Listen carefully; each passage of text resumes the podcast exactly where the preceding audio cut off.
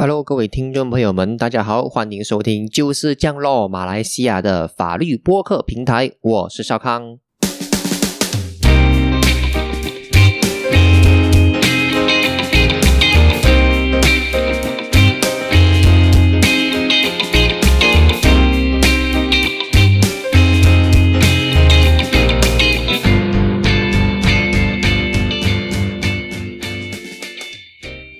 好了，这么这一期的节目呢，要和大家聊的就是禁烟世代政策 （Generational Endgame）。那么在上届大选之前呢，这个政策呢是我国卫生部主要推行的议程之一哈。简单来说，这个政策的核心呢，就是让我国在二零零七年后出生的人呢都不能够抽烟的。然而呢，这项政策在被通过之前哦，国会就被解散啦，然后就进行了全国大选。后来，西蒙和国政联手成立的团结政府呢，也就获得执政权。那么，禁烟世代的政策跟法案呢，也就不了了之。直到最近哈，才重新获得媒体的关注啊？为什么呢？啊，这是因为力推禁烟世代政策的前卫生部长凯里，他就炮轰说啊，首相署的法律改革部长，还有旅游部长，还有青体部长。他们在内阁里面是反对禁烟世代政策的落实的，以至于呢这一项法案呢迟迟没有办法通过哈。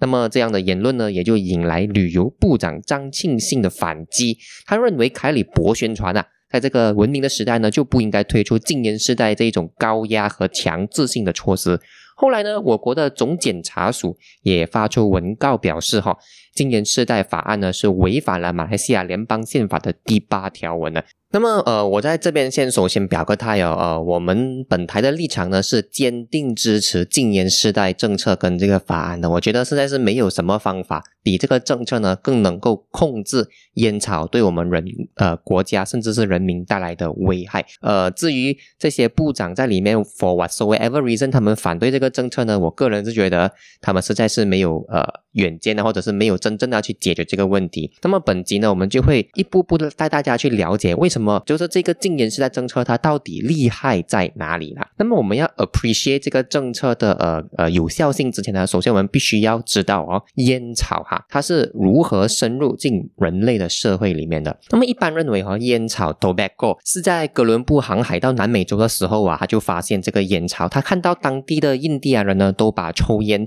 当做是一种啊休闲的工具。或者是说和灵体啊、幽灵啊、神明这一些灵体呢沟通的一个工具。那么哥伦布呢就把烟草带回了欧洲之后呢，受到欧洲贵族们的喜爱啊。后来呢，烟草也就随着战争啊、贸易啊，还有当时候很流行的这个殖民主义等等一系列的人类活动呢，全面进入了人类的社会。当时候呢，要知道人类的医学知识呢是相对落后的，并没有发现说，哎，抽烟可以对身体有带来多大的危害啊，只是觉得，哎，抽了之后呢，呃，精神气爽啊，舒缓又紧张感，然后有一些呃轻微的身体不适呢，也会获得的缓解。那么在美国呢，医生也在抽烟哈。那个时候啊，二战期间，美国的每一个士兵去打仗的时候呢，还会被分派到香烟。就连当时候的国家领导人，像斯大林啊、啊罗斯福啊、丘吉尔这一些呃所谓的三巨头，他们自己本身也有在抽烟哈。所以香烟呢，就这样子开始和专业啊、爱国啊、反战啊、英雄主义等等的意识形态呢，就挂钩上来了。二战结束之后啊，美国的呃癌症普遍率呢，已经在悄悄的飙升当中，但是一直没有人认为这个现象和当时候流行的抽烟行为是有关系的。直到一九五零年，Ernest Winder 和 Evert Graham 两位医生共同发布了一篇研究论文哦，结论是抽烟可以致癌。啊，那个结论呢是很有震撼力的，震惊了整个美国社会，也让美国的烟草巨头公司呢就开始坐不住了啊！如果你讲烟草抽烟可以致癌，那么我们的公司的生意岂不是要完蛋了吗？为了应对人民对抽烟的质疑，哈，烟草公司可谓是下重本啊，就委任了一个广告公司，叫做伟达公关公司呢，统筹去反击这样的一个医学结论。那么科学上呢，他们就成立烟草研究机构啊，表面上呢是。彰显啊自己其实对自己的呃产品很有责任的时候，我们真我们是要去研究是不是真的是致癌呢？实际上呢，他们是通过这个机构旗下的专业人员呢，不断的去挑出那一些讲说香烟致癌的那些医学结论里面的论证的漏洞。那么在一九五四年呢，很著名的一篇文章叫做《A Frank Statement to Cigarette Smokers》啊，呃，在各大美国的报纸上面呢，就是刊登，目的就是为了让人们相信还没有实锤的结论。能够证明香烟致癌的第二步是什么呢？第二步就是他们通过宣导，去雇佣大批的说客到处去奔走哈，通过各种辩论的技巧，在公共场合的一些呃呃接受人们质疑，然后通过辩论技巧呢，去转移人民对香烟致癌的焦点啊，让观众呢反而去质疑起这些禁烟团体 NGO 他们的动机，还有那个财务啊，这段历史呢其实很复杂了。它也曾经被改编成电影，叫做《谢谢你抽烟》哈，美国电影来的。那感兴趣的人呢，可以去找来看。呃，同时间呢，公关公司也大举入侵好莱坞，就重花重金啊，让电影里面的角色去抽烟啊，并且通过电影的呃镜头艺术，让人们觉得啊，抽烟非常的时尚啊，非常的酷，非常的有品味，非常的深沉又忧郁，哇，尽显那个男子气概的魅力。那么这样的一个形象呢，其实啊。来到现在啊，还保留着的，所以那很多年轻人呢，就会对抽烟这件事情产生一种向往，还有憧憬啊。他们认为，诶，抽烟是一个很啊非常酷的事情啊。到现在这个印象还有嘞。那么只能说呢，在公关公司铺天盖地的反击面前呢，就算美国政府开始去禁止香烟在电视上面打广告，规定香烟盒子上你必须要注明抽烟有害健康，它也是没有办法让人民去讨厌抽烟的。这个情况呢，不仅仅是是美国啦。全世界都是一样的情况啊！不，政府不管做什么，人民都还是觉得，哎，抽烟没有问题，抽烟甚至是很酷的。哪怕世界卫生组织在二零一二年把香烟里面的主要成分，也就是尼古丁列为一级的致癌物呢，全球也没有任何一个国家有办法完全禁烟。对于烟草呢，他们都只能够进行一个管控的处理而已的。其实呢，呃，我们不得不说，这个公关公司的威力实在是非常强大哈。直到今天啊，还是有很有有很多人相信哈，抽烟呢是不会导致癌症的。包括我们国家的旅游部长张欣欣哈，他之前公祭凯里的时候，他就讲说，没有任何证据显示香烟可以致癌。那我觉得哈，这一番言论呢。他的无知的程度啊，甚至是可以媲美我国前卫生部长阿汉巴巴说啊，温水可以杀掉 COVID 的呃呃细 COVID 的病毒这种言论是多么的啊 ignorant，而且是多么的无知。这这这是已经是一个事实，香烟致癌是一个得到科学验证的事实。但是很多人因为广告的关系啊，他们就没有办法接受这样的一个一个一个结论。就好像就算我告诉你，通过科学来告诉你，钻石的成分其实就是碳。啊，它其实没有什么特别的东西，但是很多人就会相信钻石就是永恒的象征啊！你求婚要买一个钻戒这样子啊，这是公关公司包装出来的东西啦。所以我们了解到烟草如何呃深入到我们社会，深入到我们各国家当中没有办法分离的这个状况，不是因为它本来就无害哈，是因为一个公关的操作。那么理解到这件事情之后呢，我们就来到第二步。国际社会啊，对于烟草的专战略，他们就开始转变了啦。我们要知道哈，由于没有办法完全禁止香烟啊，世界各国目前呢，他们针对烟草的一个方针呢，就是所谓的管控策略 （tobacco control），目的呢是与香烟共存的。比如说，可以抽烟，但是呢，规定成年人才可以抽烟啊，设立禁烟区，在烟草盒子上面印刷这些恶心的图片。还有印刷这些警告的字眼，或者提高烟草税等等，这种我们叫 control 的政策跟策略。但是不管怎么样去管控跟 control 哦，每个国家的烟民人数都是在持续增加的。为了医医治这些跟香烟有关的公共医疗费用呢，也是一直在持续增加当中。于是呢，这几年哈就有一个啊全新的探讨啊，国际社会上面呢就开始探讨一种新的战略。是什么战略呢？之前我们说，之前的战略是 control tobacco control 的战略，控制它。现在一个新的战略思想叫做终结战略 tobacco end game，就是从 tobacco control 变成 tobacco end game。从 end game 这个词，你们就知道这个战略的终极目标呢，就是要把香烟从人类社会中一个不留的给驱逐出去。Aaron 听了都直呼内行哈 啊！简单来说呢，这个战略呢，就是不会再与香烟共存，而是要彻底终止、终结烟草在人类社会的地位，就是要让烟草变成跟海洛因、可卡因一样的毒品，就是我们完全不要它在这个人类社会里面出现。那么要怎样做到呢？基本上呢，End Game 战略和大致上有四种落实的模式哈，分别是针对产品、针对用户、针对市场以及针对机构。呃，针对产品是什么呢？就是政府会逐渐减少尼古丁的含量，可能每一年减少到多少八千，直到有一天完全把尼古丁呃剔除出去为止，或者逐步提高烟草的上架标准，这一些，总之就是从产品这边下手了。第二呢，就是针对市场，他们逐步会减少香烟的零售店面，就是慢慢的减少可以卖香烟的地方，或者是慢慢的规定一个生产的销量的啊 limit。慢慢的去减少这个里面等等哈，这个是针对市场。第三种呢是针对机构，就是本来是那些私人机构可以卖香烟的嘛，那我们逐步的去由国家接收香烟的销售权利，又或者说呢，我们开始针对这一些香烟公司设一个厘米如果今年你卖香烟卖超过掉这个厘米的话呢，我们就呃罚款你啊，就好像污染税这样子啦，你国你的公司污染国家。我们就要去呃征收这个呃一个更高的税务。那么最后呢，当然就是所谓针对用户的 end game 战略了，包括什么呢？包括说呃有执照的人才可以购买香烟，又或者说呢，针对出生年份去禁止你购买香烟。所以禁烟世代政策呢，其实是 end game 策略里面的其中一种模式，它还有很多模式。今天我们只讨论禁烟世代政策，这是一种 end game 的战略。那么第三个部分。我们就来讨论一下，这种 end game 策略是真的是有效果的嘛？哦，其实呢，我现在手上呢，至少是有三份学术论文哦，是可以证明，至少从计算跟数学模型上面的统计上面来说呢，禁烟时代是有效果的。二零一零年，新加坡癌症中心就使用立法的呃数学模型统计，假定一个国家它的目前的吸烟率是三十 percent，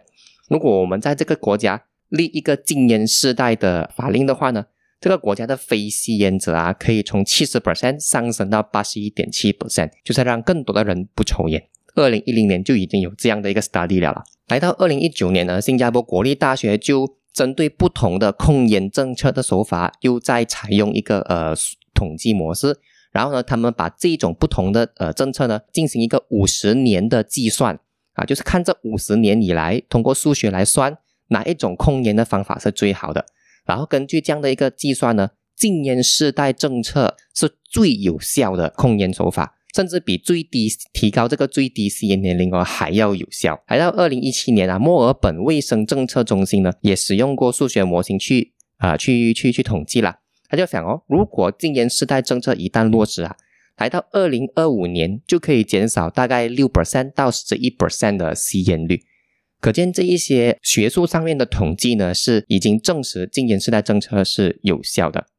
但是学术上证明有效，在现实中有没有效呢？在现实中有没有哪一个国家已经落实了这样的一个法律呢？其实最早落实禁烟时代政策的地方呢，不是国家。而是一个城市。根据我所知道，最早的是二零一六年九月，菲律宾的一个城市叫做巴朗亚。巴朗牙这个城市呢，他们当地的一个地方政府就通过了 Generational Endgame，就是禁烟世代的政策，让在那个地方二零零零年出生之后的人都不能够购买烟草啊，就是简称零零后了哈。当然，在这个在当他们决定这么做之后呢，他们的呃落实之后的第二年。我们就发现当地的这个啊菲律宾的烟草机构啊，他们就针对这个政策提出诉讼，他们到法庭去挑战说这个政策呢违反了当地的一个呃州级的法令，因为通过这个政策的是一个城市，比城市大的是州，他们认为呃州的法律没有允许你这么做，然后你自己在城市这么做呢是违反的。嗯，目前来说呢，他们在法庭上是成功挑战。呃，就是挑战到这个政策，说这个政策确实是违反了州级法令的。进一步有没有上诉呢？这个其实我们不太知道，这方面的资料呢，其实我尝试找过也没有啊。但是呃，有记录以来呢，二零一六年九月，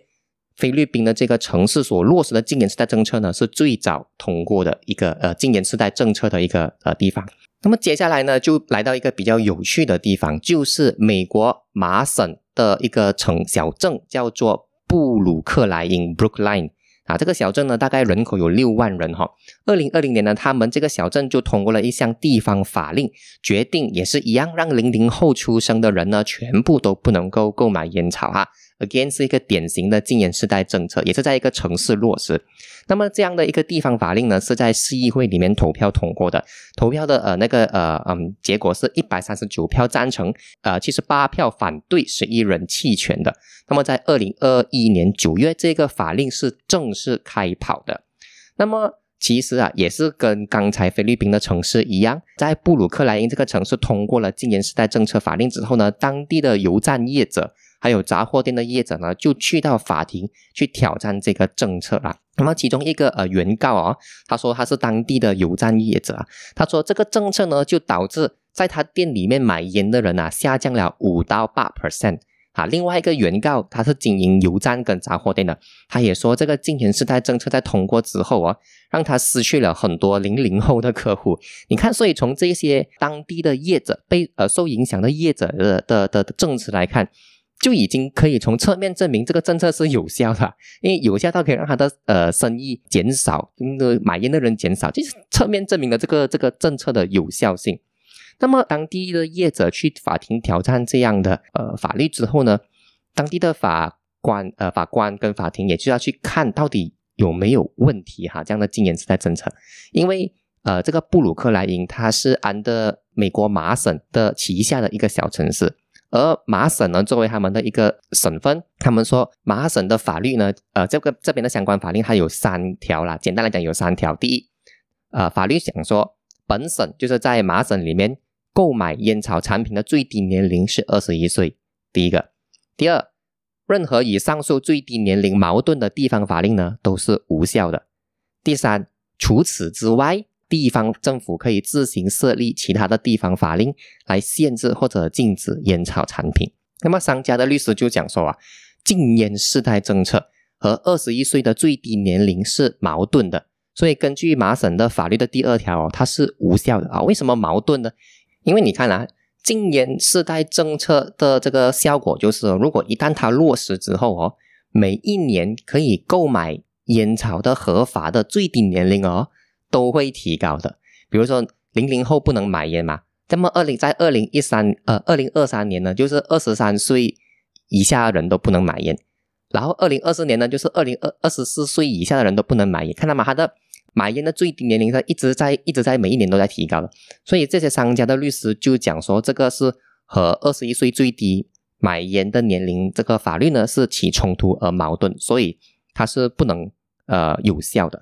那么另一方面呢，地方政府的律师他们很 support 这个禁烟时代政策的，他们就讲说，哎，禁烟时代这个政策哦，它没有去碰最低的年龄啊，它是以出生的年份为基准，我们是看零呃零零后出生，我们没有，我们根本没有去动那个二十一岁，所以呢，第一点这个就不矛盾啦。第二点，呃，麻省的法律说最低年龄是二十一岁，如果与它矛盾都是无效的。但是我们那个情况呢，我们是提提高最低买烟的年龄，提高不算矛盾。如果我降低，它才算是矛盾。那么第一次审判的结果哈，法庭就宣判说，哎，这个法令呢是没有违反麻省的法令，因为啊，法令只是规定二十一岁以上才可以买烟，只要不是低过二十一岁的话呢，每个城市都可以通过其他的方法去进一步管控烟草销售，而且这个禁烟时代政策呢。也是惠及公共利益和年轻人健康的，所以在麻省跟呃菲律宾的状况不同，就是落实禁烟事态政策的政府反而是打赢了这个呃司法诉讼的。当然，他们这些商家呢，这些业者也进一步把这个判决呢上诉到麻省的 Supreme Just 呃 Judicial Court 那边呢，根据。他们那边的法庭记录呢？呃，双方律师在十一月六号呢就已经针对这个上诉进行了陈词哈。双方律师的陈词呢，在网络上你是可以找到双方律师的陈词的录音啊。呃，三十多分钟我也是看了，基本上其实呃法官们呢都看到那个麻省的那条该那那个三条法令啊，他们自己都很头痛，因为他们觉得这三条法令写到不清不楚，以至于他们不知道禁烟时代政策呢到底是算违反还是不算违反。当然，这是十一月六号刚刚的十一月六号双方的陈词，到目前为止呢，还没有下判呢，我们也不知道什么时候下判。当然，很多当地的呃媒体就报道说，如果连麻省的 Supreme Judicial Court 都认为禁言自带政策没有问题的话呢，这将会是一个非常大的鼓励了。那么刚才我们提过的就是菲律宾的城市以及美国麻省的一个城市，他们去通过这样禁烟时代政策。如果我们要谈国家级别的呃落实的话呢，就是来到纽西兰州了啊，所里纽西兰这个国家，二零二二年就是去年的十二月十三日呢，纽西兰的国会呢是通过了，他们说是全世界有史以来最强的一个反烟草的法令，就是他们会让这些二零零九年。一月一日出生之后的年轻人呢，全部都不能够购买香烟，所以呢，这也是一个很典型的禁烟时代政策的呃呃通过。全世界来讲，如果是以国家来算的话呢，纽西兰肯定是第一个。目前来说呢，也是差不多大概落实了一年呐。我没有办法在网上看到说有哪是不是有业者针对这样的一个政策去进行挑战或者是诉讼，也也暂时还看不到有哪一些学者针对这个政策的有效性去进行研究。所以呢，我们看了菲律宾，我们看了美国麻省，我们再看了纽西兰。那么从这一些国家以及之前我谈过的学术论文，通过计算的方法，也是得出了这个政策的有效性的这个结论呢。接下来来到第四个部分，就是让我来讲一讲，我为什么觉得禁烟世代政策呢是一个非常好的政策啊。第一点是因为禁烟世代政策跟其他的控烟政策是完全不一样的。其他的控烟政策呢，它的效力会随着时间流逝越来越弱，但是禁烟世代政策的效力呢是会随着时间越来越强。怎么样讲啊？比如说我们现在所通用的控烟的方式。就是第一，提高价钱；第二，放恶心的图片这一些。那么你提高价钱，可能提高价钱之后的第一个星期、第二个星期，大家还是觉得啊，可能很痛。可是后来他们烟瘾犯的时候，或者他们随着时间的推演，自己慢慢成长、升职加薪、更加有钱之后呢，就可以买得起这一些香烟。所以如果你提高香烟价钱，它对这些消费者的阻力呢是会慢慢减少的，人民会慢慢适应这个价钱，然后又变成可以去买。比如说恶心图片也是一样的，你恶心图片你印上去第一天可能真的是很恶心啊，可是你再恶心的东西你看久了，你也会习惯的嘛，是不是？所以这些恶心图片啊，价钱啊，就是你一做下去，时间越久，你效率越差。诶，但是禁烟时代政策不一样哦，禁烟时代政策你一做下去的话哦，就是每一年你都会有更多的人不能够抽烟。啊，因为我们国家是二零零七年之后你就不能够买烟嘛，那么。现有这一些呃抽烟的人们呢，他只会越来越少，因为他可能他自然的老死或者他病死这样，但是不能够抽烟的人，他是会越来越多，所以禁烟时代政策它会随着时间越来越有效，这是第一个为什么我觉得它比其他控烟手段更强的反啊的理由。第二个理由就是禁烟时代政策啊，它是可以破除掉对抽烟这个事情的向往的。你看啊。我们政府现在全部控烟哦，提高价钱也好啊，呃，印刷这些东西也好，还是规定最低最低年龄、最低抽烟年龄就是二十一岁才可以抽烟这些东西都没有用的。为什么没有用？因为如果你把抽烟设定成有一个最低年龄，假设是二十一岁的话，这些年轻人他们就会对抽烟有一个向往，对他们来说，抽烟。就相等于一个成人礼啊，是一个你成年之后就可以做的事情，它是一个成年的象征。那我们都知道，很多叛逆期的这些青少年，他们最喜欢的东西就是装大人。再加上呃，身边所有的这些电影啊、环情节啊，全部在讲啊，看抽这些成年人、成年男性抽烟、成年女性抽烟啊，多么的有魅力。所以你设这个最低年龄哦，是会被这些年轻人被当做是一个成年的象征，所以他们不仅不会。害怕抽烟，他们还会很向往的去抽烟啊！英文这个词叫做 “right of passage，他们会把抽烟当做是一个自己成熟、成年、稳重的象征，他们是会对抽烟有一个憧憬的。所以这个东西不 work。但是如果我们做的是呃禁烟世代政策的话，这个东西就会 work 啊？为什么？因为禁烟世代政策就是随着时间的推移哈，那一些可以抽烟的人，那些现况下可以抽烟的人哦，他会变得越来越少。而且是越来越老的，比如说三十年之后呢，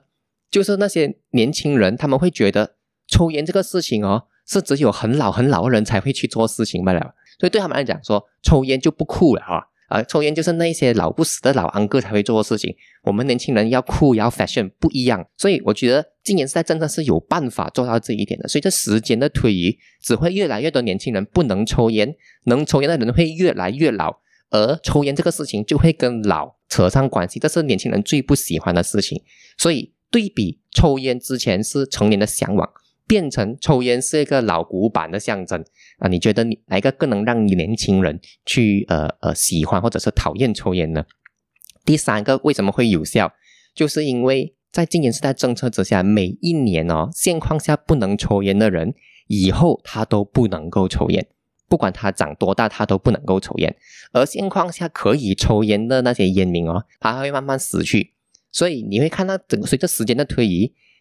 烟民的人数，现有烟民会越来越少，非烟民会越来越多，直到有一天，我们国家是完全不会有人再去抽烟了的。所以这就是我觉得啊，今年时代政策为什么这么强、这么有效力的三个原因了。当然，呃，我们知道它有多有效之后呢，下一个问题，第五个部分我们要问的问题就是，今年时代政策是不是真的是违反宪法？哈。因为我们国家的总检察署的文告就讲说，啊，这个政策呢是违反联邦宪法第八条的，因为它会造成零七年出生的人跟零七年后出生的人呢有不同的待遇哈。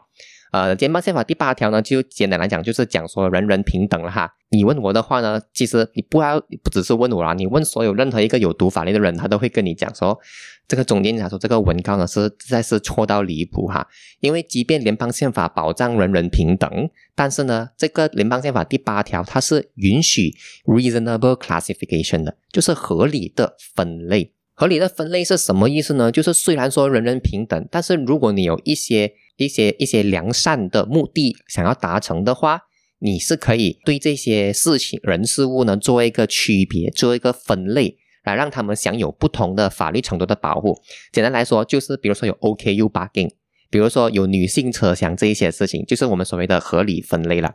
那么合理分类也不是随随便便分的啦。我们国家的呃法官跟法庭呢，就曾经判过讲说，呃合理分类呢必须要符合两个标准。第一就是有明显的区分条件，intelligible difference，就是我们可以很明显的区分哪一个是你要管的人，哪个是你不要管的人。在经营世代政策里面呢，我们的区分是很明显的。二零零七年前出生的人，以及零七年后出生的人，所以它符合第一个条件，明显的啊的这个明确的区分条件。第二个条件是什么呢？第二个条件就是，呃，你的这个区分哈，你要跟你要达到的法律目的之间有没有具备一个正当性的一个一个联系啊？有没有一个 rational relation to the object sought to be achieved by the law in question？如果有的话，它就是一个合理的分类。比如说。在这个禁烟时代政策之下呢，我要达到的目的是什么？我要达到的目的是减少烟草在我们国家的啊危害，所以这是我要达到目的。而且这个目的呢，从公共健康的角度来说，是一个良善的目的，它不是一个邪恶的目的啦，它不是一个呃出于个人私欲或贪念所达成的目的。那么为了达到这个目的本身，我的禁烟时代政策跟这个目的有没有一个正当和理性的一个联系 relation 呢？是有的，因为我刚才我就讲过了。这个禁烟时代政策，它可以怎样去破除对香烟的呃对抽烟的向往？怎么去随着时间有越来越强的香烟管控能力啊？这些都是很正当跟很理性的一些 relationship。所以目的是好的，有有正当的联系，以及我可以明确的区分人群，所以呢就能够符合合理的分类这个条件。所以即便宪法保护人人平等，通过合理分类。这个政策依然是可以做的啦。就我举另外一个例子来，呃，来来来描述这个所谓的合理分类哈。在目前来说呢，我们律师工会有一个规则，就是说，如果你要做律师工会里面的 committee member 的话，呃，委员会的成员的话呢，你必须要至少有七年的 practicing experience，就你要做律师做七年呐。那么曾经就有人去挑战过这个七年的限制，是一种歧视，违反了人人平等的宪法条文。法官到最后呢，他是判决说，哎，是没有违反的。为什么呢？因为他有一个第一，他有一个正当的目的，还要确保这个律师工会的执委会都是有一些有经验的、经验的、有呃 competent 的，就是符合条件的呃资深的律师来来运作的啊，来管理的，这是他的一个正当的目的。然后七年呢是一个很很合理的一个一个区分，所以呢呃法官就说就说这样的一个七年的限制呢，并没有什么问题，没有违反到联邦宪法。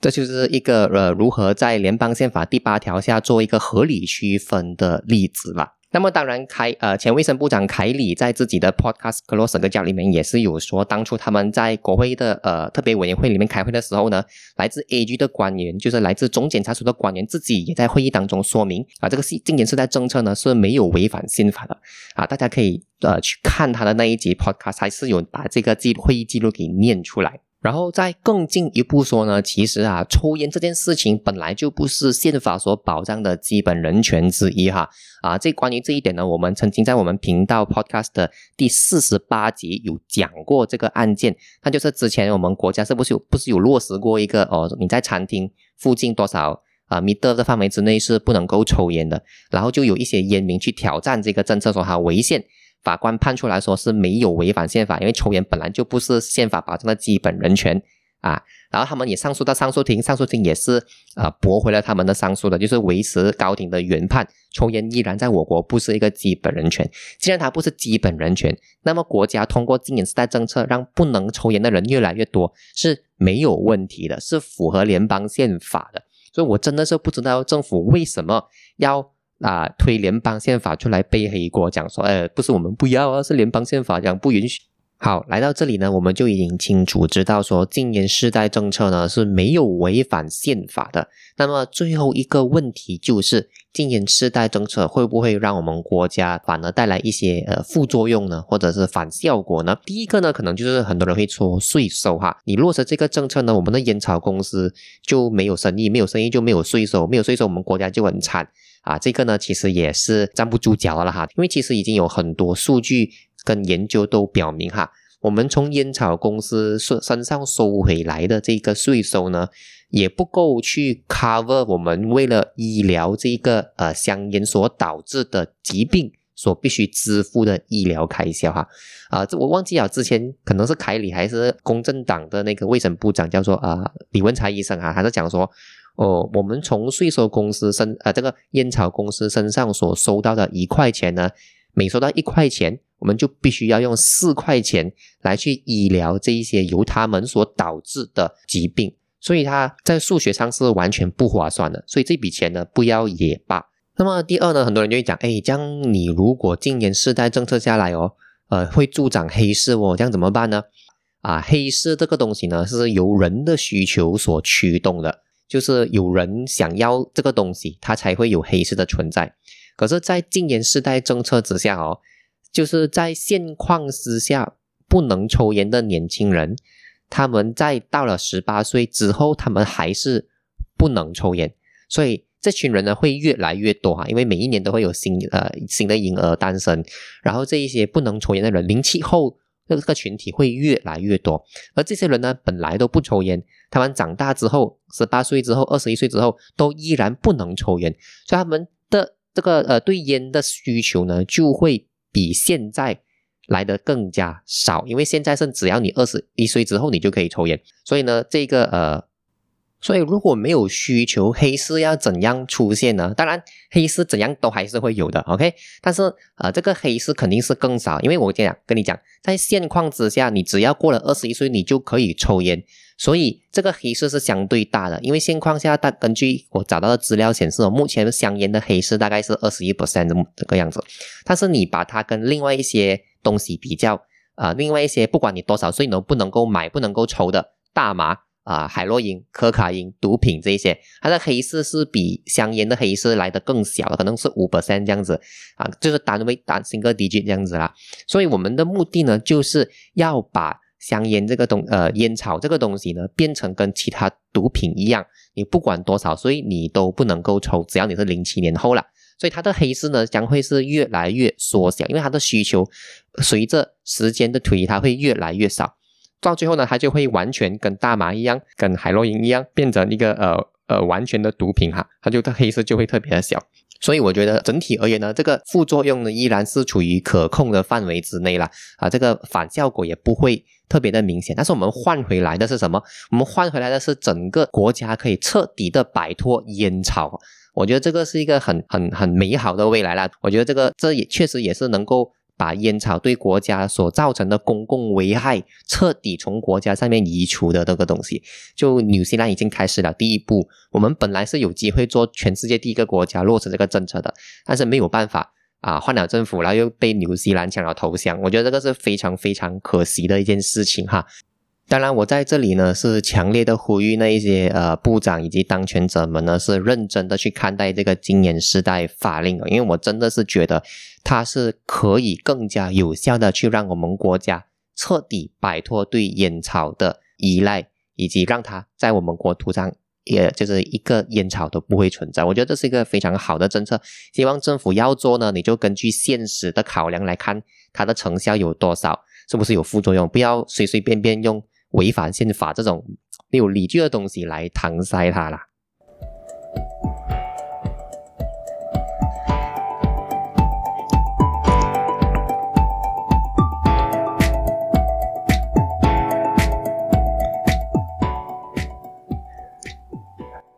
好的，说到这里呢，本期的节目也就到此为止了。如果你觉得这一期的节目的内容还算是对你有帮助，或者能够让你改呃，就是对这整个政策呢改观的话呢，呃，都欢迎给我们在各大平台上一些五星的好评哦，Spotify、Apple Podcast 那些都可以哈，或者就发给你那一些呃喜欢抽烟的朋友，让他知道这个政策呢其实是真的是有效的。同时呢，你也可以在我们的 Instagram 上跟我们参与互动。告诉我们，就是给我们一些 like，或者是留下可以 comment，你怎么样的想法呢？也是可以在这些社交平台上跟我们互动的。当然，最重要的是，如果你是觉得非常的有用，想要鼓励我们的话呢，你可以通过我们的打赏链接 www.buymeacoffee.com 来给我们一些小额打赏，鼓励我们做出一些更啊优质的内容，更更好的 production 啊。比如说，今天这一集就已经有音乐了哦，都是因为你们的支持。